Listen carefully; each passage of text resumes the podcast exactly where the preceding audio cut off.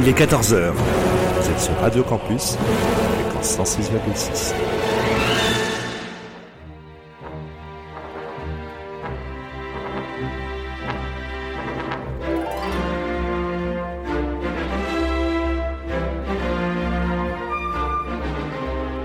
14h-15h sur Radio Campus,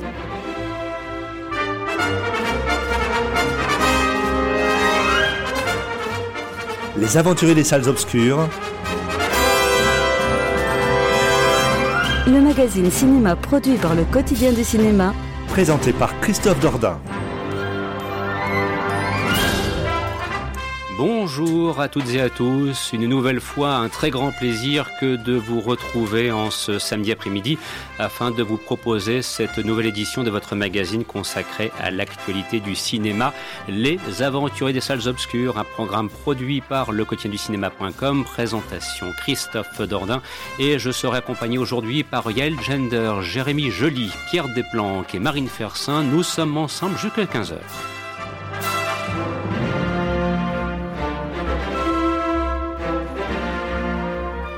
Au sommaire de cette nouvelle édition, comme chaque fois, et j'ai envie de dire, un, panorama des principaux films qui sont sortis ce mercredi dans les salles. Et je vous dis tout de suite, on va bien rire. Alors certes, on, on va bien rire avec les vedettes, euh, avec le duo du palmacho euh, David Marseille et Grégoire Ludic, qui nous reviennent pour une comédie dont on attend beaucoup pour qu'elle fasse quelques sous-sous au box-office. Mais on va aussi bien rire avec la nouvelle réalisation de Roland Emmerich qui s'appelle Moonfall. Voilà. Et nous, pauvres Gaulois qui craignons que le ciel nous tombe sur la tête, eh bien, on va se farcir un étron cinématographique. On aura l'occasion d'en dire plus en cours de programme.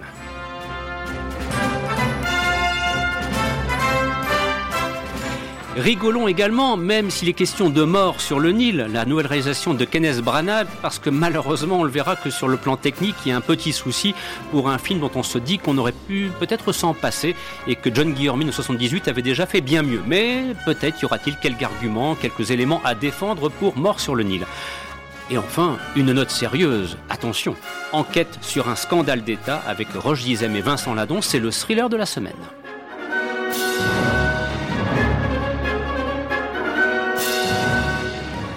Et des places de cinéma à gagner? Bah bien sûr, bien évidemment, on vous proposera un concours afin de gagner deux places pour aller voir un film de votre choix dans les salles du réseau UGC des Hauts-de-France, que ce soit sur le Lille, Pas-de-Calais, ainsi de suite. Vous trouverez bien la bonne salle UGC. Ce concours vous sera proposé dans la première demi-heure de ce programme. Et pour participer, il suffira de nous écrire à l'adresse suivante rédaction. Voilà, vous êtes, je l'espère, bien installés pour profiter de ce programme et de vous laisser avec une partition musicale composée par James Horner pour le film Avatar, parce que normalement cette année 2022, il devrait y avoir Avatar numéro 2. Voilà, à tout de suite.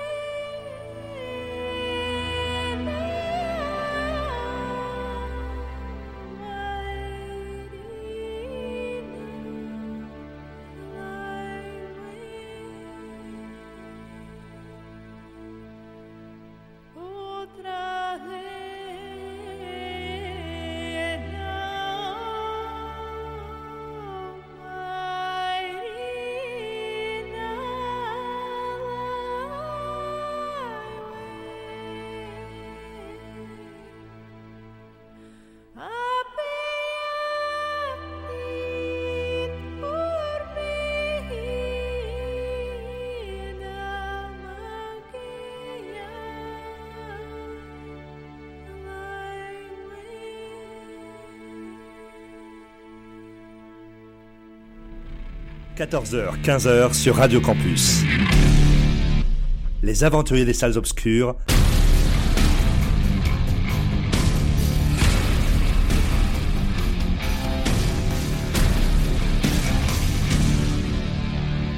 Avec Christophe Dordain. Et à l'instant, vous entendiez une partition musicale composée par James Horner pour le film Avatar réalisé par James Cameron. Et c'est vrai que cela fait partie, on se le disait un petit peu entre nous, hors antenne, cela fait partie des très nombreux films qui sont attendus. Et il y a eu tellement de reports euh, du fait de la crise sanitaire. Euh, voilà. Ce qui fait qu'on se dit qu'il y a forcément un embouteillage potentiel. Alors normalement, à la fin de l'année, on devrait avoir l'Avatar numéro 2 euh, qui, a priori, est terminé. Mais bon, il y a eu tellement de modifications de date que l'on va avancer ça avec beaucoup de, de, prudence. Sur ce, nous retrouvons nos différents intervenants pour évoquer donc quelques-uns des films qui sont sortis ce mercredi dans les salles. Et le premier d'entre eux, donc, est réalisé par Kenneth Branagh, d'ailleurs qu'on retrouvera une deuxième fois début du mois de mars. D'ailleurs, me semble-t-il, avec un film autrement plus intéressant que Le Mort sur le Nil et qui s'appelle Belfast. Il sera bien temps de vous en reparler d'ici là. Kenneth Branagh donc euh, et Hercule Poirot, euh, bon ben voilà, il y a une connexion qui s'est établie. Il avait déjà réalisé Le Crime de l'Orient Express repasser euh, après le film des années 70, c'était quand même déjà un petit peu délicat. Il recommence, il récidive avec Mort sur le Nil, il reprend donc la même intrigue, puisque c'est le roman d'Agatha Christie qui avait déjà l'occasion d'adapter John Guillermin 78 avec brio. Et c'est vrai que c'est un film qui, alors, on aura l'occasion d'évoquer de, le rythme, la mise en scène, le, travail des comédiens, le, le déroulement de l'intrigue aussi. Mais c'est vrai que c'est un film au sujet duquel, et peut-être vous aurez un mot à dire à, ce sujet, on a lu beaucoup de choses concernant sa réalisation, et notamment le fait qu'il n'ait point du tout été tourné euh, sur les lieux mêmes en Égypte, mais que l'on ait eu recours donc à ce qu'on appelle le classique fond vert, avec incrustation euh, des personnages dans un décor entièrement recomposé. Et là, par rapport au film 78, euh, ceux qui l'ont vu m'ont dit, franchement, ça jure, là, les effets spéciaux, c'est pas une très grande réussite. Est-ce que c'est quelque chose que et Pierre et Marine ont ressenti? Peut-être aurez-vous l'envie de, nous en dire plus. Alors Marine, si ça ne te dérange pas, pour commencer, une première, une première approche, voilà, une première approche avant d'entendre Pierre sur ce mort sur le Nil. Voilà, quels sont les, points que tu as pu remarquer, qui soient positifs, mais aussi négatifs, parce qu'il y en a forcément. Alors pour moi, le grand point positif du film, c'est la, musique composée par Patrick Doyle, qui je trouvais très jolie. Après, effectivement, sur euh, les effets spéciaux, enfin la scène où Hercule Poirot rencontre Monsieur Book, euh, je me suis dit mais ça se voit que c'est un fond vert, c'est impressionnant. Enfin, ça m'a vraiment déstabilisé. Et par contre, le gros point négatif pour moi, c'est le rythme. Enfin, le, le, meurtre arrive très tard. -hmm. C'est très lent et du coup l'enquête va très très vite. Enfin, il y a vraiment un moment où je me suis dit, enfin, je suis venu ici pour voir un, un meurtre et une enquête policière et ça met du temps quoi. Mmh. Donc, euh, Les, élucider le meurtre prend trop de temps. Pas élucider le meurtre, le, le, le, meurtre en tant que tel mmh. du temps et après justement ça va très vite, ce qui reste plus tant que ça. Euh, ah oui d'accord, ouais, c'est l'inverse. Oui, ouais. Un meurtre tardif, une mmh. élucidation trop rapide entre guillemets quoi. Pierre, tu rejoins ce, ce, ce premier, premier regard, ce premier sentiment? Oui, c'est un sentiment que j'ai partagé aussi. Le film est plutôt bon, mais c'est vrai que la, première moitié est un peu trop lente. Ça met trop de temps à se mettre en place, à se construire. Alors c'est vrai que le réalisateur voulait à tout prix bien incarner son, son personnage, avec même une ouverture en noir et blanc, euh, en guise d'introduction sur les origines moustachues de notre détective belge préféré.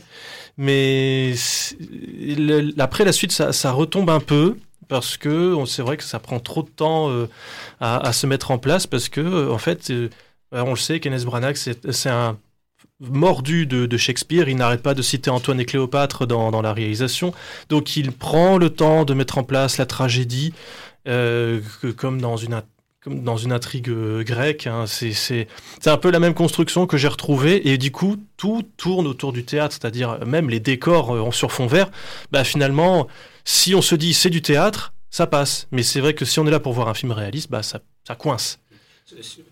Pardon, surtout quand on a la, la possibilité de comparer avec l'original de 78 qui fut tourné sur place qui était une belle et grande production avec des moyens conséquents. Bon, après qu'il y ait des séquences qui soient tournées dans les studios anglais, ça c'est un grand classique, mais il y avait quand même un, une délocalisation, il y avait un tournage. Alors, Peut-être que ça n'a pas été rendu possible du fait des, difficultés que, l'on sait, mais euh, franchement, moi, j'ai lu plein de choses à propos de Mort sur le Nil encore ce matin en préparant l'émission, et, le regard, c'était il y a un souci visuel, je veux dire, qui fait qu'on a du mal à entrer dans l'intrigue. Alors si en plus de ça, l'intrigue, comme disait Marine, euh, souffre de quelques difficultés dans sa construction, euh, qu'est-ce qui peut encore sauver le film Peut-être euh, l'interprétation, Marine? Les comédiens, parce qu'il y a un beau casting pour le coup? Wonder Woman est là. Justement, eh, il y a un beau casting, mais enfin, elle ne sauve pas le film. J'avais pas vu Wonder Woman, donc je l'ai vraiment découverte. Enfin, Gal Gadot, je l'ai découverte cette fois-ci, et il n'y a pas de saveur, il n'y a rien. Je trouve dans le jeu, ça ne mm. m'a pas aidé à rentrer dans l'histoire. Alors mm. que les autres, Emma Mackey, euh, euh, Kenneth Branagh dans Hercule Poirot, ça, il n'y a pas de souci. Mais euh, Gal Gadot, j'ai absolument pas accroché. Quoi. Alors mm. c'est l'un des rôles principaux. Enfin, elle est tout le temps là. Quoi. Pierre, Gal Gadot, pareil? Ah non, moi, aucun problème avec, avec ah, elle. Ah, ah, il n'y avait qu'aucun acteur, d'ailleurs. Kenneth Branagh, tout le monde a dit qu'il singeait Hercule Poirot, je ne suis pas d'accord. il donne sa version à lui d'un personnage qui est déjà fantasque un petit peu dans sa manière d'être. Donc euh, chacun peut le prendre euh, un peu à sa, à sa manière, euh, un peu de manière personnelle. C'est ce qu'a voulu faire Kenneth Branagh. Ce qui m'a surtout surpris, en fait, c'était que tout était exagéré, en fait. C'est-à-dire que le jeu est très appuyé et c'est fait exprès, tout comme les décors sont beaucoup trop colorés, la photographie est beaucoup trop lumineuse, la musique est beaucoup trop lyrique. Enfin, c'est tout théâtral. Donc on est vraiment dans, un, dans une espèce de pièce de théâtre, euh, euh, dans, un studio où on nous balance un décor euh, de carton-pâte. Et, moi, ça ne m'a pas dérangé parce que je suis amateur de théâtre, mais je suis persuadé qu'il y a pas mal de spectateurs qui sont déroutés par, par ce choix de, mise en scène, ce choix de photographie et, ce choix de, de, jeu. Même il y a certains plans qui sont quand même assez iconiques vraiment très iconique. Par exemple, une confidence entre Book et Hercule Poirot. Euh, la caméra se met derrière des, fauteuils en osier et les interstices du fauteuil en osier font penser à un confessionnal. Mhm. Donc je, trouve qu'il y avait des, choix d'images qui étaient très bons, photographiques qui étaient très bons. Euh, les perspectives, euh, les, cadrages, des travelling qui sont, qui sont vraiment pertinents, des plans qui étaient parfois longs et vraiment bien choisi. C'est bien monté, je trouve. Le, montage est, pertinent. Dans... Le seul regret, finalement, dans ce montage, c'est qu'on a ce meurtre qui arrive beaucoup trop tard. C'est dommage, parce que du coup, quand on va voir Hercule Poirot, on est là pour l'enquête et tous les cabotinages qu'il peut faire pendant son enquête. Et là, bah, finalement, il n'y en a pas tant que ça, donc c'est une petite déception. Mais c'est vrai que, à t'entendre, je suis un, peu surprise que c'est un propos. Je m'attendais à quelque chose de plus rude de votre part. Hein. Je me disais, bon, le film allait se faire un petit peu taper dessus. Je ne pensais pas euh, qu'il y aurait comme ça une espèce de parole à la défense. Nous-mêmes, dans les colonnes du quotidien du cinéma, euh, Sylvain Geoffry a proposé une critique. Euh, un peu amère, oui. un peu amère. Voilà, on sentait qu'il y avait euh, quelque chose. Bon, il, a visiblement la dimension technique fond vers l'a heurté. Voilà, il a peut-être empêché d'entrer complètement dans, dans, le film. Mais là, j'observe quand même qu'il y a des points bien plus positifs à souligner. Je veux dire, comme toujours, c'est le but de cette émission. Nous sommes le samedi après-midi. On se met à la place de qui va aller au cinéma peut-être ce soir et qui pourrait avoir une hésitation et j'ai presque l'impression de t'entendre, euh, à t'entendre, Pierre, que tu serais presque sur le point de dire bah, tout compte fait, allez-y. Ah oui, ben en tout cas, si vous devez choisir entre Mort sur le Nil et Moonfall, allez voir Mort sur le Nil. Hein. Ah non, vraiment, euh, c'est au, moins l'un des deux n'est pas un naufrage. Bien, bien. L'un des deux n'est pas un film catastrophe, même s'il relève du genre euh, pour le second cité, mais ça, tout le monde l'aura compris. Bon, vous, voilà, c'est une, ouverture possible si euh, vous souhaitez savoir. on nous a un petit peu confiance. Hein. Après tout, on ne fait que donner une opinion. Nous ne sommes qu'une émission cinéma et c'est tout. Mais vous dites, tiens, après tout, ce soir, je vais aller au cinéma je vais me détendre, ou bien je vais essayer de voir quelque chose un petit peu plus exigeant, bah, tout compte fait, peut-être que ce mort sur le Nil, dont certains auront dit pique-pendre, euh, mérite un petit peu plus de considération et de respect que vous ne pouviez le penser au premier abord. C'est un divertissement qui est bien. Voilà, on, passe nos deux heures tranquillement et c'est très bien, c'est agréable. Tu confirmes, Marine? Oui, sur ça, oui. Bon, eh ben, nous sommes d'accord. Alors, sur ce, on se, on se retrouvera pour Moonfall. Et je sais pas pourquoi, mais j'ai l'impression qu'on va se marrer avec Moonfall. Hein. ça va être, ça, sent la grande rigolade. Mais de rigolade, il est question. Et de me rapprocher donc de, de, de, Jérémy Joly. Alors vous l'aviez quitté la semaine dernière alors qu'il partait à la rencontre de l'équipe de la revanche des crevettes pailletées. Hein. Je vous rappelle quand même que c'est voilà, c'est Jérémy Joly euh, au travail. Voilà, donc euh, d'ailleurs une très belle rencontre. Hein, la revanche des crevettes pailletées, c'était sympa. Oui, c'était sympa, c'est agréable. Petit film sympathique qui sortira très, très prochainement sur les écrans. Et donc, euh, tu as poursuivi ton chemin et il s'avère que tu avais aussi l'occasion de, rencontrer cette fois l'équipe du film Les Vedettes. Alors, c'est euh, le Palmacho, euh, donc le duo du Palmacho qui est de retour. Bon, ça fait une vingtaine d'années que ce, que ce duo existe. Ce sont des gens qui, il faut bien le reconnaître, non seulement se sont imposés euh, par leur euh, verve comique euh, à la télévision, dans les sketchs, ainsi de suite, mais surtout, il faut le rappeler, ils ont connu un succès cinématographique inattendu avec la, folle histoire de Max et Léon, une espèce de septième compagnie, nouvelle version, on pourrait peut-être le présenter de cette façon. Voilà, je crois qu'il y avait eu, je sais plus combien, presque un million de spectateurs. plus d'un million, oui, un million deux cent mille. Voilà, donc c'est, c'est euh, voilà, c'était quand même un film qui a, qui a marqué un petit peu les, les, esprits en disant tiens, voilà, une grande comédie populaire, euh, d'ailleurs au sens noble du terme, faite avec avec talent et, et, sans vulgarité aucune. Alors les voilà de retour avec les vedettes. Alors cette fois, on change complètement de registre. Quel est un petit peu l'arrière-plan, un petit peu l'histoire des vedettes, si on veut sommairement la présenter? Alors là, c'est deux, deux losers qui travaillent dans un magasin de électroménager et qui décide de participer à des, à des jeux télévisés pour pouvoir rembourser, rembourser une dette. Et en plus, il se retrouve au chômage donc euh, pour pouvoir, euh, pouvoir survivre Alors, financièrement. Un film au fond qui traite de quoi? Des, de, la télévision actuelle, des jeux, peut-être de la télé-réalité euh, des, des... jeux principalement? Oui, c'est vraiment le monde, le monde de la télévision. dans ce film, c'est parodique. Donc il y a d'un côté, il y a des clichés qui sont, qui sont attendus sur le monde de la télévision. Par exemple, le présentateur est un peu, un peu idiot et dès qu'il hmm. est devant la caméra, il sourit, mais derrière, c'est un, un, salopard. Ça te rappelle pas un, personnage de présentateur dans un film qui s'appelle La Brigade? Euh, oui, hein, exact, je suis en train de, de, de, penser à ça, c'est le même registre. Exactement, oui.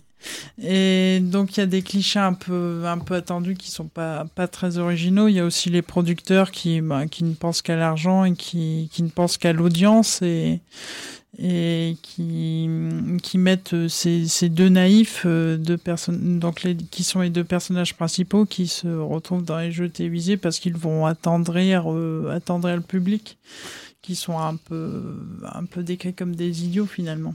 Oui, là, toute ressemblance avec les émissions que l'on peut voir à la télévision, euh, là, elle n'est pas fortuite, elle est même sacrément volontaire.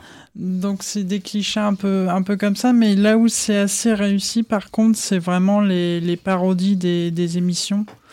Donc euh, la première émission à laquelle il participe, c'est euh, le prix à tout prix, donc on sait à quoi ça correspond. Mais il y a aussi d'autres émissions qui sont parodiées comme euh, N'oubliez pas les paroles. Enfin, là, c'est plutôt. Oui, c'est réussi, euh, surtout au niveau des, décors, de, l'ambiance. Euh, on retrouve tout de suite l'émission qui est parodiée. Et là, on retrouve vraiment l'univers du Palmacho qu'on a connu à la télévision lors de leur gloire. Alors, quand on est confronté à ce genre de film, et c'était la grande force d'ailleurs, euh, même si je suis pas. Euh, c'est un film, j'ai mis beaucoup de temps à l'accepter, euh, cette folle histoire de Max et Léon, mais c'est parce que j'ai. Voilà, je fais partie de la génération des traumatisés à la 7 compagnie, il y a des choses auxquelles on touche pas. Donc quand on me disait, tu sais, c'est le nouveau film, c'est mieux que la 7 compagnie déjà. il y a un petit côté aussi, la Grande Vadrouille. Voilà, c'est ça, on me disait, tu veux, c'est encore mieux que la Grande Vadrouille. Bon, au début, j'avoue que je l'ai totalement rejeté. Mm. Chemin faisant, le temps passant, l'ayant regardé une nouvelle fois, je me suis tout compte fait, c'est vrai que c'était pas mal du tout, qu'il y avait vraiment de bonnes idées. Et indiscutablement, dans la folle histoire de Max et Léon, il y a du rythme. Mm. On sent qu'il y a une volonté, une énergie dans la mise en scène. Est-ce qu'on retrouve ça dans les vedettes? Bah, En fait, dans la folle histoire de Max et Léon, je trouvais que le film était beaucoup plus ambitieux. Euh, là, dans les vedettes, euh, bah, déjà, il n'y a pas les décors et les costumes d'époque. Euh, et le casting est moins étoffé dans, dans Max et Léon. Il y a, chaque second rôle était tenu par un, par un acteur au visage connu. Enfin, mm. Et là, pas du tout. Là, il y a très peu, très peu de second rôles connus. Et vraiment, tout tourne autour des deux personnages principaux, finalement. Alors, on, le disait, euh, tu as eu l'occasion de, rencontrer donc le, duo lors de leur euh, venue euh, pour, sur la métropole lilloise pour la présentation du film en avant-première. pourquoi est-ce qu'ils ont un petit peu essayé c'est une question classique, d'essayer de, faire comprendre pourquoi ont-ils voulu faire ce film? Quel, était un petit peu le point de départ? Est-ce que tu as le souvenir de, ce qui serait une espèce d'argument pour, justifier le fait de s'intéresser comme ça au monde de la télévision par le prisme particulier des jeux notamment? Il n'y avait pas, ça n'a pas été évoqué. Euh, je sais qu'il y avait eu plusieurs projets entre les deux qui finalement ne se sont pas faits. Mhm. Euh, et au final, ils se sont attardés sur, sur celui-ci, mais je non, j'ai non pas évoqué. D'accord. Donc c'était juste pour voir un petit peu mhm. quelle était le un, petit peu l'ambition, parce que c'est vrai que des films qui traitent comme ça de, de la télévision, euh, moi je ne sais pas si tu, tu, te souviens, il y a un film comme ça qui s'appelait Les Rois du Gag. Oui, hein, c'est assez, spontanément, quand j'ai entendu parler du projet des vedettes, j'ai pensé à ça, ce film des années 80. Euh. Ou alors ça peut aussi faire penser à euh, Le prix du danger, mais là, pas pris sous l'angle de, mm. la comédie. Mais, mais, c'est vrai que c'est un sujet qui, est, qui a été peut-être un peu trop traité. Mm. Donc, euh... Je ne sais pas si ça, va, si ça va avoir autant de succès que Max et par exemple. J'ai un bah, petit doute. Hein. Après, le Palmacho a son public. Certes. Ils ont... Il y en a qui sont fans. Et, et là, ce film a fait, a fait le travail. Il, mm il va plaire à ses admirateurs, c'est certain. Après, ceux qui ne sont pas. il faut, parce qu'il faut aller au-delà du, cercle des admirateurs si on veut faire un gros succès. Là, là je pense vraiment que ça s'adresse vraiment à ce public-là. Après, je ne suis pas sûr que ça va plaire à, d'autres personnes. Euh, allez, euh, est-ce que tu te risquerais une recommandation dans, le, dans, la catégorie film du samedi soir? Oui, oui, exactement, oui, parce qu'après on passe un bon moment, il y a un très, un très bon rythme, c'est assez drôle, les, les séquences s'enchaînent plutôt bien, donc euh, oui, oui. si, vous souhaitez simplement passer un bon moment en famille pour vous divertir. Tiens, d'ailleurs, est-ce que la mise en scène est, de qualité? Parce que ça aussi, dans, Max et Léon, il y avait quand même il y avait du cinéma, comme on dit. Oui, dans Max et Léon, il y avait du cinéma. Là, justement, j'ai trouvé que la réalisation était un peu, un peu plate, pas assez... Enfin, il n'y a pas des plans qui m'ont marqué ou des, des choses comme ça. C'est assez dommage, d'ailleurs. Mm. Donc euh, un palmacho en mode peut-être un petit peu plus mineur par rapport à Max et Léon. Quoi. Mais après, à voir pour leur troisième film, peut-être qu'ils reviendront en forme. C'est tout le mal qu'on peut leur souhaiter. Voilà, donc vous l'aurez compris, avec ces, vedettes, bon, voilà, c'est comédie du samedi soir, euh, mm. il ne faut pas chercher beaucoup plus dans ce cadre bien particulier. Alors nous arrivons, comme toujours, le compteur a tendance à s'accélérer. Voilà, nous sommes quasiment au terme de la première demi-heure de cette émission. Et donc, euh, dans quelques instants, nous aurons la grande séquence le ciel nous est tombé sur la tête, en l'occurrence la lune. Voilà, ça, ça va être le, grand moment attendu. Je ne vous cache pas que j'ai pas mal de choses à dire, notamment à propos de Roland Emmerich, parce que j'ai vraiment envie de lui voler dans les plumes. Voilà, je le dis franchement, pour de légitimes raisons. Même si j'ai pas vu le film, et franchement, j'ai pas envie d'aller le voir, franchement. Mais, mais peut-être que, allez savoir autour de la table, quelqu'un me dira que ça vaut le coup d'aller le voir, même si je dis ça en étant pas certain que ce sera pas du tout le cas. Et puis on évoquera aussi, beaucoup plus sérieusement, enquête sur un scandale d'État. Je vous propose dans quelques petits instants d'écouter un extrait d'une bande originale de film, un grand classique, c'est le comment dirais-je, un film d'Alfred Hitchcock que je vous laisse le soin de, reconnaître avec une partition musicale signée Bernard Herrmann. Et, j'en profite donc pour, pour vous glisser euh, ce qui est euh, attendu, en l'occurrence les places de cinéma à gagner. Alors, il s'avère que dans les tout prochains jours, euh, la semaine prochaine, va sortir euh, un film, euh, comment dirais-je, là aussi attendu, n'est-ce pas, hein, Jérémy, si tu vois ce que je veux dire, une, une grande comédie avec plein de comédiens qui sont dans un même lieu, comment ça s'appelle? C'est Maison de retraite. Oui, effectivement, tout à fait. C'est Maison de retraite qui va sortir. Et alors, au casting de Maison de retraite, vous retrouvez, vous retrouvez Firmine Richard, vous retrouvez Gérard Depardieu, vous retrouvez Mylène de Mongeau. Et puis, il y a le, jeune comédien de service, le comique de service, bon, qui est le personnage principal de ce film Maison de retraite. Bon, voilà, vous l'aurez compris, la, question que je vous pose est, comme à chaque semaine, une question prétexte. Donc, quel est ce comédien que l'on va retrouver à l'affiche du film Maison de retraite mercredi prochain? Si vous avez la bonne réponse et vous glissez vos coordonnées postales par la même occasion, la réponse, nous l'attendons à l'adresse courriel suivante, rédaction le quotidien du cinéma.com. Bonne chance à toutes et à tous. Tout de suite, je vous laisse avec La mort aux trousses. Bon après-midi à l'écoute de ce programme.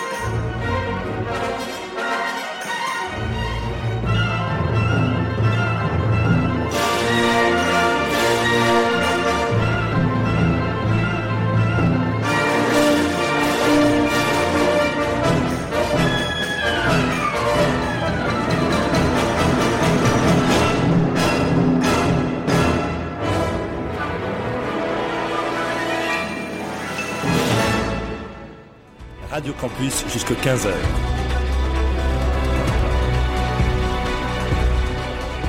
C'est les aventuriers des salles obscures. Le magazine cinéma produit par le quotidien du cinéma.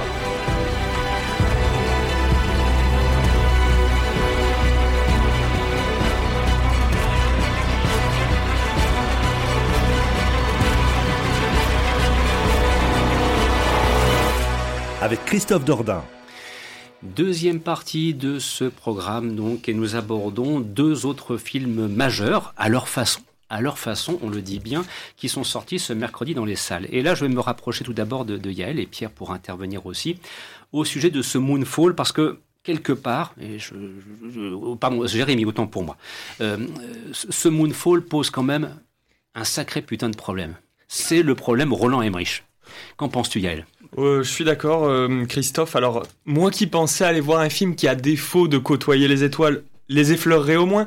Je me suis retrouvé tout à fait déçu face euh, au cas d'un crash lunaire, sans mauvais jeu de mots, puisque face à ce film si on peut l'appeler comme ça, ce globi-boulga de, de, de, des anciennes productions de son réalisateur. Alors il faut dire que Roland Emmerich, c'est quand même, euh, c'est quand même Independence Day 1 et 2, c'est le jour d'après, c'est 2012, c'est Godzilla dans les années 90 pour les plus geeks d'entre nous, c'est aussi Stargate ou Universal Soldier, c'est vraiment tout un tas de classiques du film catastrophe et du film d'action. C'est pour ça que je me rendais dans la, le multiplex avec euh, non pas une pointe d'optimisme, mais peut-être la joie de retrouver un réalisateur qui a fait mon enfance avec ses films catastrophes, qui m'ont fait aussi flipper quand j'étais plus jeune. Mais euh, autant dire que j'ai été totalement déçu, puisque je suis arrivé et tout était là, hein. tous les ingrédients sont toujours là, mais ils sont agencés d'une manière qui fait que on finit forcément un peu avec une pointe d'amertume. C'est. je, peux bien le comprendre. Est-ce que tu peux, Yael, et Jérémy peut aussi intervenir à ce sujet, euh, très simplement nous dire, mais qu'est-ce qui qu'arrive-t-il à la Lune Moonfall, puisqu'elle se casse, elle se casse la figure? Par quelle euh, catastrophe, euh, non pas extraterrestre, mais scientifique, la Lune viendrait-elle à, sortir de son orbite et à se rapprocher de la Terre, à s'écraser? Parce que c'est un petit peu ça le Moonfall, quoi. Je veux dire, si j'ai bien compris. Tout à fait. Alors, Christophe, la réponse est dans ta question et je ne pourrais pas répondre de manière tout à fait complète à cette question sans spoiler les auditeurs qui oseraient mettre un pied dans la salle pour aller voir Dans ce cas, ne le faisons pas, ne le faisons Mais je peux au moins dire que la Lune sort de son orbite, ce qui crée évidemment une spirale qui l'attire irrémédiablement vers la Terre et risque donc de créer, comme dans chaque film de Roland Emmerich, une apocalypse. Cependant, le, le problème ne se situe non seulement dans cette chute de la Lune, mais aussi dans ses origines, qui sont expliquées, euh, je ne vais pas aller trop loin, mais qui sont expliquées de manière tout à fait, euh, tout à fait illogique en fin de compte. Alors, avec Roland Emmerich, c'est vrai que, je le disais en guise de préambule d'une manière extrêmement triviale, euh, Houston, nous avons un putain de problème. voilà, pour aussi un petit peu reprendre un, un baseline de l'affiche. Pourquoi? Roland Emmerich, et, tu as bien fait d'ailleurs de rappeler, euh, avant qu'on ne poursuive sur le film, quelques-uns des films qu'il avait réalisés auparavant. C'est vrai que Roland Emmerich, euh, quand on revoit Universal, Soldier, euh, voilà, c'est solide. Stargate, c'est très solide. Je, tiens Stargate pour un film vraiment réussi, maîtrisé, avec un excellent Kurt Russell, un très bon James Spader, une belle histoire de science-fiction. Bon, je veux dire, si ça a donné des déclinaisons à la télévision, c'est qu'il y avait une matrice pour un, un, scénario, une intrigue, un univers vraiment exceptionnel. Euh, c'est quelqu'un aussi, je, lui mets, je mets ça à son crédit, qui a quand même réussi un tour de force avec le jour d'après. Quand on revoit aujourd'hui le jour d'après, il faut, qu'il faut être honnête, hein. autant on peut fracasser, et Dieu sait que je vais m'y livrer après avec joie et bonheur et féliciter la suite, mais autant pour le jour d'après, là à introduire une véritable réflexion dans ce qui est un blockbuster, c'est vraiment quelque chose qui était pertinent, bien maîtrisé et D'ailleurs, aujourd'hui, quand on revoit le jour d'après, ben, par rapport à ce que nous connaissons, les difficultés climatiques ou autres, on se dit que quelque part, ce film n'avait pas totalement tort. Donc ça, c'est intéressant. Mais alors derrière, derrière, chers amis, dès qu'on commence à se rapprocher de Independence Day, mais on a le maître étalon de la connerie cinématographique. Mais c'est l'unité de référence absolue. Je veux dire, le discours prononcé par Bill Pullman dans Independence Day patriotico-dégoulinant, modèle années 90, à l'époque où l'Amérique pensait qu'elle était la seule grande puissance, cinq ans plus tard, en 2001, ce sera terminé. Je veux dire, malheureusement, voilà, ça, ça, ça m'a profondément euh, énervé. Le Independence Day, acte 2, résurgence, mon Dieu, mais quelle horreur, quelle horreur. 2012 est un film qu'on regarde avec, comment dirais-je... Circonspection. Oui, voilà, c'est ça, circonspection. Et alors, Midway, mais, mais, mais mon Dieu, comment peut-on toucher à la bataille de Midway, enfin, quand on revoit le film des années 70, réalisé par Jack Smite, qui historiquement était très juste, bah, c'est comme si on voulait comparer le Pearl Harbor de Michael Bay au Tora Tora Tora de Richard Fletcher. Je veux dire, on mesure le décalage. Et c'est ça qui m'agace profondément avec Roland Emmerich avis strictement personnel. Oui, Jérémy, parle à la défense éventuellement. Non, en fait, j'ai une mauvaise nouvelle pour toi, Christophe, c'est qu'il y a pire. Euh, ce film, pour moi, c'est pire. Moonfall, c'est pire que tout ce que tu viens de citer. Ah bon? C'est bah, déjà la, la, pour revenir sur la raison pourquoi la lune. Euh, Attention, pas de révélation. Hein. Non, je vais pas spoiler, mais déjà, ils sont trois scénaristes. Je ne sais pas ce qu'ils ont fumé, mais c'était vraiment, vraiment de la bonne, à mon avis. Ça part dans un délire sous prétexte que c'est, il y a un petit peu de fantastique. Pour moi, c'est vraiment surréaliste et mm, au cinéma, j'ai besoin de, de croire ce que je vois sur l'écran.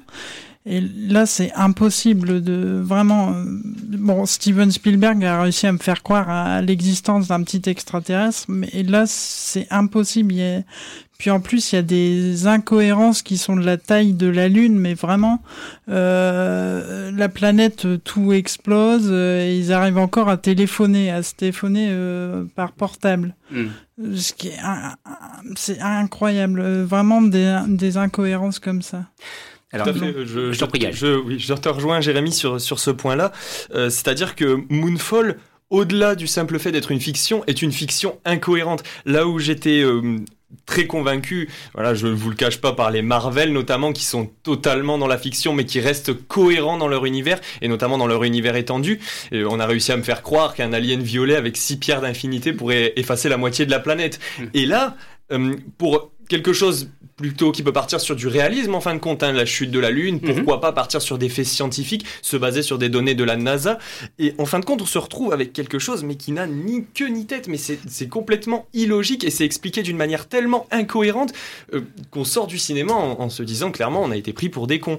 Cependant, je voulais revenir sur, euh, sur ce que tu disais tout à l'heure. Fais-le, fais-le. J'étais d'accord avec toi sur la plupart des, des avis. Cependant, Independence Day, je voudrais me faire l'avocat du film, puisque pour le premier, hein, le deuxième, je suis d'accord avec toi sur toute la ligne, mais pour le premier, moi j'ai trouvé que Independence Day a amené quelque chose au film catastrophe et au film de science-fiction, là où ce que Moonfall tente de faire à sa façon, mais de manière totalement ratée. En fait, Independence Day, c'était vraiment le début de, de ce genre de film avec les, euh, le film des années 90, bien américain évidemment, bien dans son jus évidemment, mais euh, je, je trouve qu'il y avait quelque chose de, de- il y avait une tentative en fait, quelque chose, une envie de faire euh, de la science-fiction, quelque chose d'héroïque. On trouvait, on, on était presque dans le film de super-héros sans les masques en fait. Et Independence Day, je, je, je pense qu'on pourrait le racheter, au moins essayer de le racheter. Alors, du coup, au fur et à mesure de vos interventions, je me pose la question est-ce qu'on peut considérer que Moonfall est un nanar? Mais vraiment le, le vrai nanar, où on y va pour se marrer en fait. Ah oui, oui, moi, il y a des moments où je me suis marré. Ça devenait tellement absurde, tellement ridicule que je, je riais dans la salle. Je- vraiment. Je suis d'accord avec Jérémy. Cependant, je pense que c'est un nanar si tu restes au-delà de la première moitié. La première moitié tente une mise en place, il y a un début de quelque chose, mais au-delà de la, de la- de la première moitié, on est véritablement sur un nanar. Et surtout sur les 30 dernières minutes. Vraiment, pour ceux d'entre vous qui nous écoutent et qui auront le courage de rester jusqu'aux 30 dernières minutes, vous vous, apprêtez à assister à un spectacle véritablement drôle. Et c'est peut-être pas forcément ce qu'il souhaitait faire. Ce n'est pas spécialement ce qu'il souhaitait faire, mais ça peut toujours faire plaisir. Au moins, c'est- ça rachète peut-être le film dans le sens où ça en devient une comédie. C'est- Aussi, je me demandais, euh, Moonfall, ça- je sais pas, il y, a- il y a des moments, j'ai j'ai l'impression que ça me, ça me faisait penser à, à Armageddon. Et est-ce qu'on peut le comparer justement au film euh, Armageddon? Je, pas, Puisquement, parce que c'était dans dans les années 90, et tu parlais justement de cette période-là, des, des énormes euh, grosses productions, films catastrophes, etc., science-fiction, etc. Et enfin, moi, quand j'avais vu ce, ce film, euh, la, la, scène du début où les météorites tombent sur la, Terre, mais j'étais complètement bluffé, quoi. C'était hallucinant, j'avais jamais vu un truc pareil, quoi. Tout à fait. Et justement, je vais faire ma promotion, là, évidemment. J'ai écrit euh, sur le film pour le quotidien du cinéma, mon article est disponible. Et donc, je, je, je comparais justement Moonfall en un Armageddon raté, en fin de compte, puisque euh, euh, Roland Emmerich ne se fatigue pas et tente de reprendre énormément de choses à Michael Bay. Et là où je suis d'accord avec toi, je trouvais Michael Bay très convaincant dans ses, bah, dans, dans ses œuvres, hein, tout simplement. hein, les explosions, les météorites, c'était la première fois qu'il le faisait et c'était très bien fait. Moi, j'ai beaucoup apprécié Armageddon, qui pour moi reste quand même un classique du film catastrophe. Euh, là, Moonfall, oui, tente de reprendre Armageddon, mais le fait mal et le fait bien en retard. Armageddon, ça fait presque 30 ans. Alors justement, c'est là. Pardon, Jérémy. Je, je- vas-y, vas-y, je te laisse. Il y a aussi, euh, c'est vrai qu'il y a des films qui ont influencé Moonfall. euh, par exemple, la scène d'ouverture qui se passe donc dans l'espace où il y a une réparation d'un satellite et où ça fait vraiment penser à Gravity. Mais, malheureusement, Gravity est passé par là depuis, depuis déjà un petit moment. Donc cette scène euh, d'ouverture qui se veut spectaculaire, il n'y a rien du tout finalement. Alors, c'est là où, par rapport à Roland Emmerich, va s'opposer maintenant un sacré problème. Et je reste un peu plus poli et mesuré dans mon, dans mon propos. Et le renouvellement, c'est pour quand? Parce que ce genre de film ne peut plus fonctionner. Il vient quand même après Geostorm, qui n'était pas une brillante réussite. Il vient après Greenland, qui n'était pas non plus une brillante réussite. Ce ne sont pas en plus à des films qui ont connu un succès extraordinaire. Je dis pas que sur les plateformes ou la télévision, ça fasse pas son chiffre, mais pas dans les salles obscures. Et là, on a maintenant donc ce Moonfall qui débarque et on se dit, on a envie de dire Roland Emmerich, mais enfin ça y est, ce type de cinéma, ce type de blockbuster, de superproduction, c'est fini. Il va falloir passer à autre chose. Yael, qu'en penses-tu? Oui, oui, tout à fait, Christophe. Et il est là tout le paradoxe, c'est qu'il y a quelques jours encore, Roland Emmerich tapait sur les grandes productions actuelles et les blockbusters actuels, qui, il dénonçait le manque d'originalité de ces productions. C'est, c'est un peu le serpent qui se mord la queue. C'est, quelque chose de, de- de tout à fait ridicule. Et, et justement, là où il tente dans son film de lancer des nouveautés, par exemple, je pense aux théories du complot qui n'étaient pas souvent évoquées dans ses anciens films, il les lance puis il les reprend aussitôt. Mm. Donc le renouveau n'est pas pour aujourd'hui. Si c'est la question, je ne pense pas. Ça, c'est un petit peu inquiétant pour la suite de sa carrière. Jérémy? Oui, pour moi, c'est un film qui aurait dû euh, terminer, euh, enfin, qui aurait dû être sur Netflix, par exemple, mais pas sur un grand écran.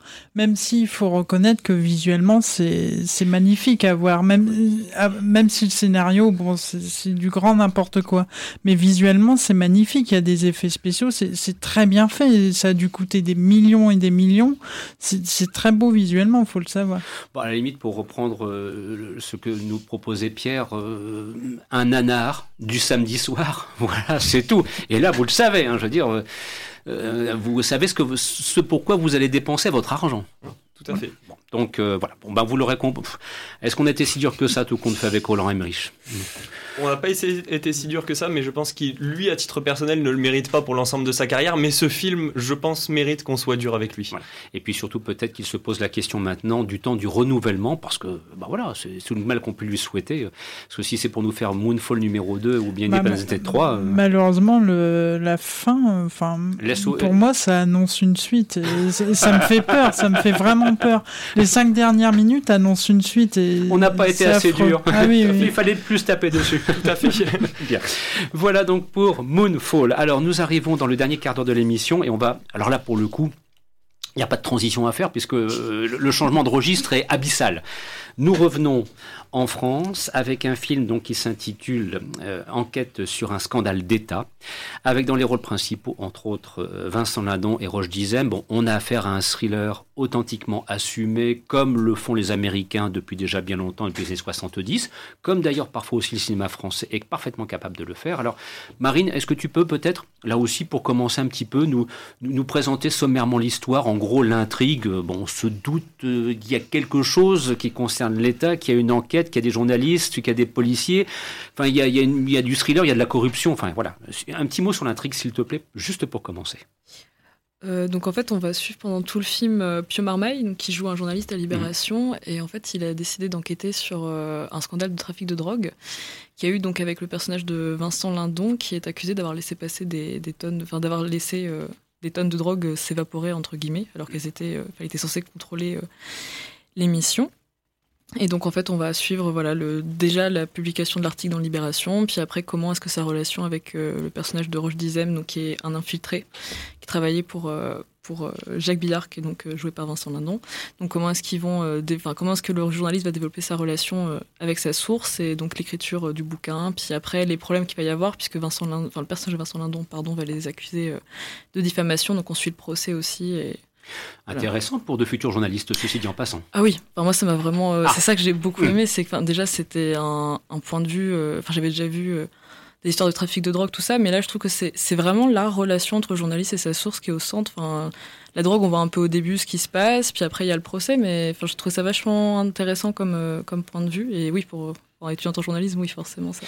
Et puis là, pour le coup, peut-être que cette fois, l'intrigue, à la différence euh, d'une aventure sur le Nil, est bien maîtrisée, mieux maîtrisée et donc plus passionnante à suivre. Ah oui, je trouve, enfin, le, rythme, moi, j'ai eu aucun souci. Je trouve que ça avance bien. On voit bien les différentes étapes. La mise en scène, j'ai beaucoup aimé parce que je trouvais qu'elle était très dynamique. Enfin, la, caméra se balade tout le temps, notamment la scène du, du procès. J'ai vraiment beaucoup aimé. Alors là, on ne va pas du tout tomber d'accord. Moi, pour moi, c'est l'exact inverse de tout ce qui, ce qui vient d'être dit. Ah. Ce film est un ennui mortel. Que s'est-il donc passé? C'est une catastrophe. Euh, je, je ne comprends pas les choix de mise en scène. Il y a une demi-heure de trop. C'est beaucoup trop lent, beaucoup trop long.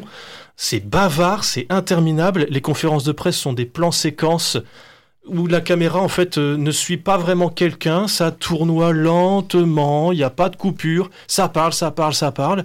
Et je veux dire, il y a même des, des scènes, je me dis, mais, mais, mais pourquoi il fait ça? Je veux dire, ils sont en cercle, de dos, ils murmurent, on ne comprend rien de ce qu'ils disent.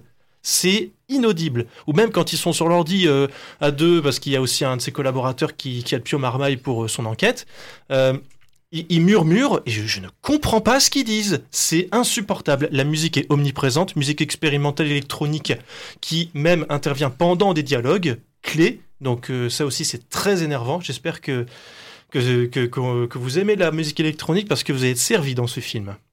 Mais alors là oui, je suis ah ben, je suis dérouté. Tiens, je m'attendais pas à ça.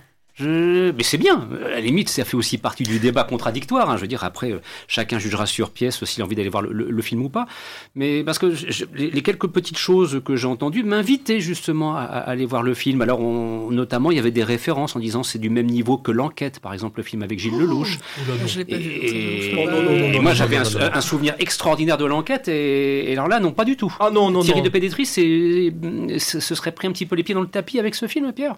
Euh, écoute, au niveau du scénario, il n'y a, a, pas de problème puisqu'il se mm. base sur une histoire vraie, justement. C'est vrai, il faut, le rappeler. Donc, donc voilà, c'est alors il a changé quelques noms, hein, comme par exemple, c'est pas Jacques Billard euh, le, mm. dans, dans, la réalité, hein, c'est euh, François Thierry. voilà. c'est ça. Et euh, voilà, donc il a, il a remanié un petit peu les noms les scénar avec, le, avec sa scénariste. Par contre, le, le, livre, justement, il fait une référence à Scorsese avec le livre Les Infiltrés. Mais je me dis, mais c'est honteux. c'est honteux de faire ça. C'est, ça n'a rien de scorsésien. Je veux dire, quand, si on compare avec Les Infiltrés de Scorsese, mais ça n'a rien à voir c'est beaucoup plus rythmé, c'est beaucoup plus vivant, c'est beaucoup plus percutant. Là, le message, mais il m'est complètement passé à côté. Je veux dire, euh, pendant deux heures, on se farcit cette mise en scène lourde, pesante, lente, qui n'avance pas, qui est bavarde. Et au final, pendant les trois minutes de conclusion, on a Pio Marmaille en voix off, qui nous lit la conclusion du film, et tout tient en trois minutes. Mmh. Je veux dire, à quoi on servit les deux heures avant? Alors, est-ce qu'au moins, selon toi, l'interprétation peut sauver le film et peut-être c'est quelque chose qui aura convaincu Marine? Au regard du casting qui est convoqué, qui est de qualité. le casting est de qualité. Les... Je trouve que Pio Marmaille et Roche Dizem sont bons sans être brillants non plus. Vincent Lindon est impeccable. Par contre, Vincent Lindon, pendant les trois quarts du film, il disparaît. Mhm. On ne sait pas pourquoi.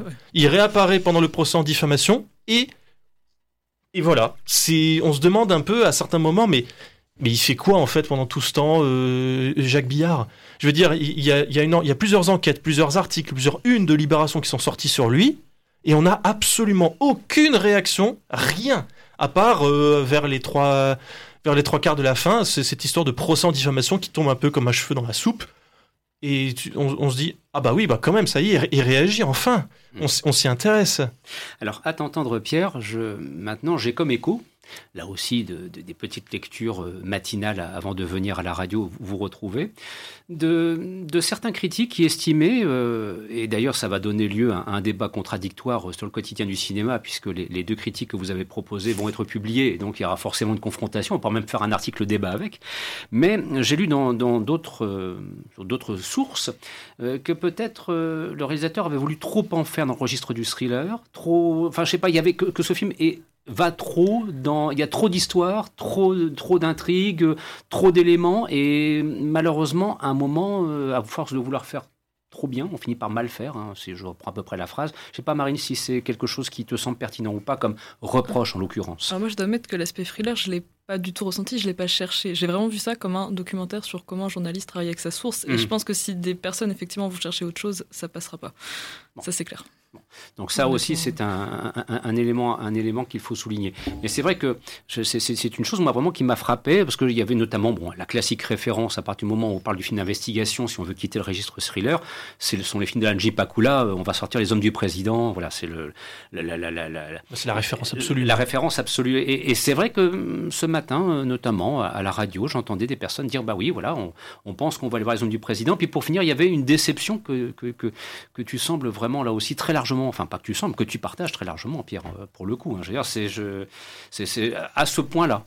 Ah oui, oui, vraiment, c'est, tout, tout dans la mise en scène, en fait, euh, euh, rend le propos ben, pas, pas perceptible, voire presque inaudible par, par moment à cause de cette musique, évidemment, mais pas seulement, parce que ça parle parfois, quand, quand ça parle enfin de, de l'intrigue, ça va trop vite, il y a trop d'éléments, c'est, ça fourmille, et il y a, y a, même des, des, détails, mais qui sont pas utiles, ou qui, qui, sont là pour alourdir le propos, alors que, bah non, on faut, faut se recentrer un petit peu sur, sur ce qui est dit, sur l'enquête, etc.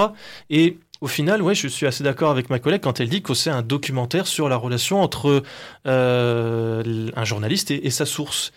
C'est, on aurait pu, on aurait pu le, présenter comme ça, mais du coup, ça rend le film euh, bancal. Et si c'est ça, bah, désolé, mais il atteint pas sa cible. Mmh.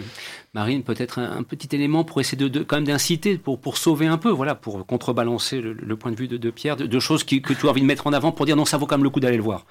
Alors très rapidement, la photographie par contre j'ai trouvé était très belle. Elle a été faite par euh, Claire Maton qui avait fait celle pour euh, le portrait de la jeune fille en feu. Mhm. J'avoue que j'ai vraiment trouvé bien pas si c'est quelque chose. euh, Non, pas tant que ça. en tout cas, elle m'a marqué quand même pas mal. Et bon, après, c'est encore. euh, bon, parce que j'ai un rapport particulier avec le journalisme, mais les scènes de rédaction, moi, je trouvais. Enfin, justement, je trouvais ça vachement enthousiasmant, quoi. J'avais l'impression euh, d'y être. Enfin, je trouvais qu'il n'y avait pas de clichés sur le métier de journaliste. Enfin, Une vraie intensité. ouais, enfin, moi, ça m'enthousiasmait vachement, ces scènes-là, justement. J'étais là, qu'est-ce qu'ils vont faire après? Donc, bon. Bien, bon. À vous de juger sur pièce si vous souhaitez aller voir donc ce film interprété par euh, Roche Dizem, Vincent Lindon, Pio Marmaille et qui est donc enquête sur un scandale d'État. Il nous reste encore quelques instants et la semaine dernière on n'avait pas pu le faire parce que vraiment l'émission était ultra complète. On a quelques minutes, hein, je dis bien quelques minutes. Vous savez, de temps en temps, on aime bien vous livrer un, petit conseil de fin. Voilà, donc euh, une suggestion qui peut être euh, un livre, qui peut être une, une série télévisée, qui peut être un film. Je vais me permettre d'ouvrir, euh, d'ailleurs, on, là on se le disait aussi hors antenne que c'est plutôt une bonne initiative.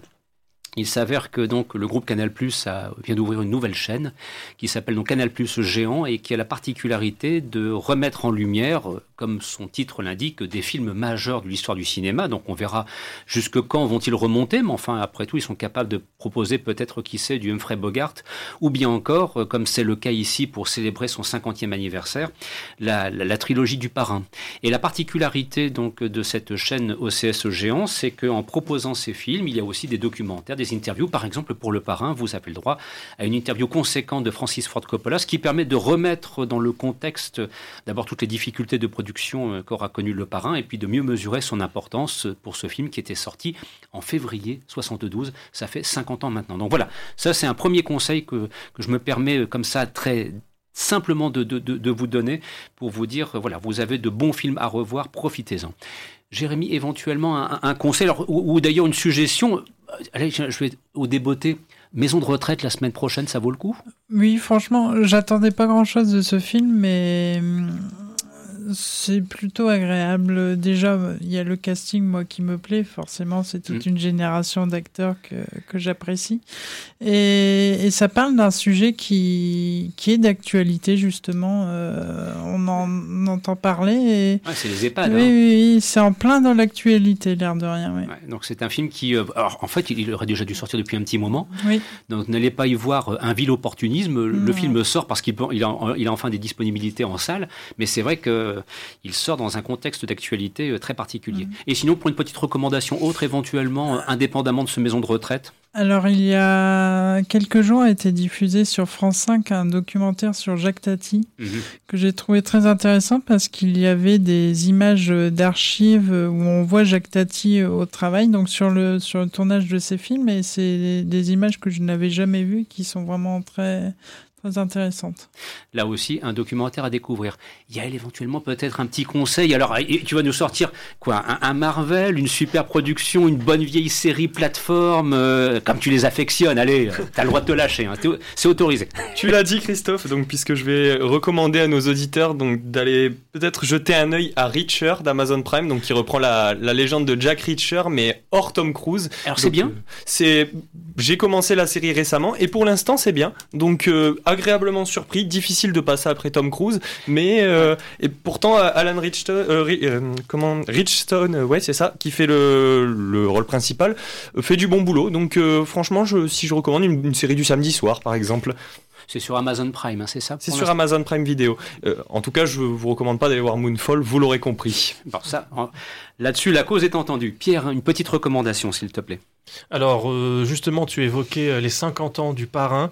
Ben, moi, du coup, je vais évoquer un documentaire sur Al Pacino qui, va, qui est diffusé, qui est disponible en VOD là, sur, sur Arte, euh, qui s'appelle Le Bronx et la Fureur. Donc, euh, voilà. Soyons curieux. euh, allons voir euh, d'un œil euh, averti le, la carrière euh, particulière d'Al, Pacino. Et qui continue à tourner. Il a trois films actuellement qui vont débarquer. Voilà, parce que c'est vrai qu'il a connu un creux à un moment. Hein. Il, a, il, y a eu une, il y a eu une, une ligne de, Ouais. de crête extraordinaire. C'était l'époque notamment de Hit, les années 90, entre Hit et Révélation. Et puis après, il a eu une période de creux. les ouais, années euh, 2000-2010, ça a été, Ça a été très plus- compliqué. hein. Voilà, Euh, les films n'étaient pas très bons, mais là, euh, depuis le retour en grâce euh, avec le sur Tarantino dans Once Upon a Time in Hollywood, euh, c'est reparti. euh, puis il y a eu The Irishman aussi de Scorsese. Bref, il y a- voilà, il y a trois films actuellement qui sont prévus et qui devraient sortir très prochainement sur les écrans. D'ailleurs, on a vu récemment House of Gucci, par exemple.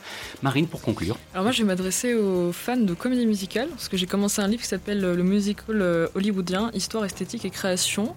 Donc euh, c'est aux impressions nouvelles. Alors c'est un format qui peut un peu euh, étonner au départ. Enfin, c'est que des articles d'universitaires, mais justement c'est hyper intéressant parce que ça parle à la fois du montage, de la photographie, des costumes, de la musique, et ça va, euh, enfin ça vraiment, ça va jusqu'à la La Land. Enfin, ça retrace toute l'histoire de la comédie musicale. Donc si vous aimez ça, vraiment foncez, il est très bien fait.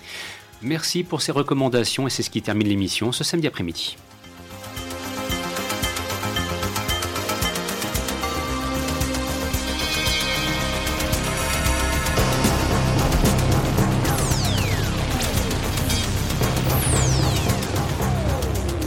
Vous écoutiez Les Aventures des Salles Obscures, un programme produit par le quotidien du cinéma.com, présentation Christophe Dordain avec l'amical soutien de Pierre Deblanc, Marine Fersin, Yael Gender et Jérémy Joly.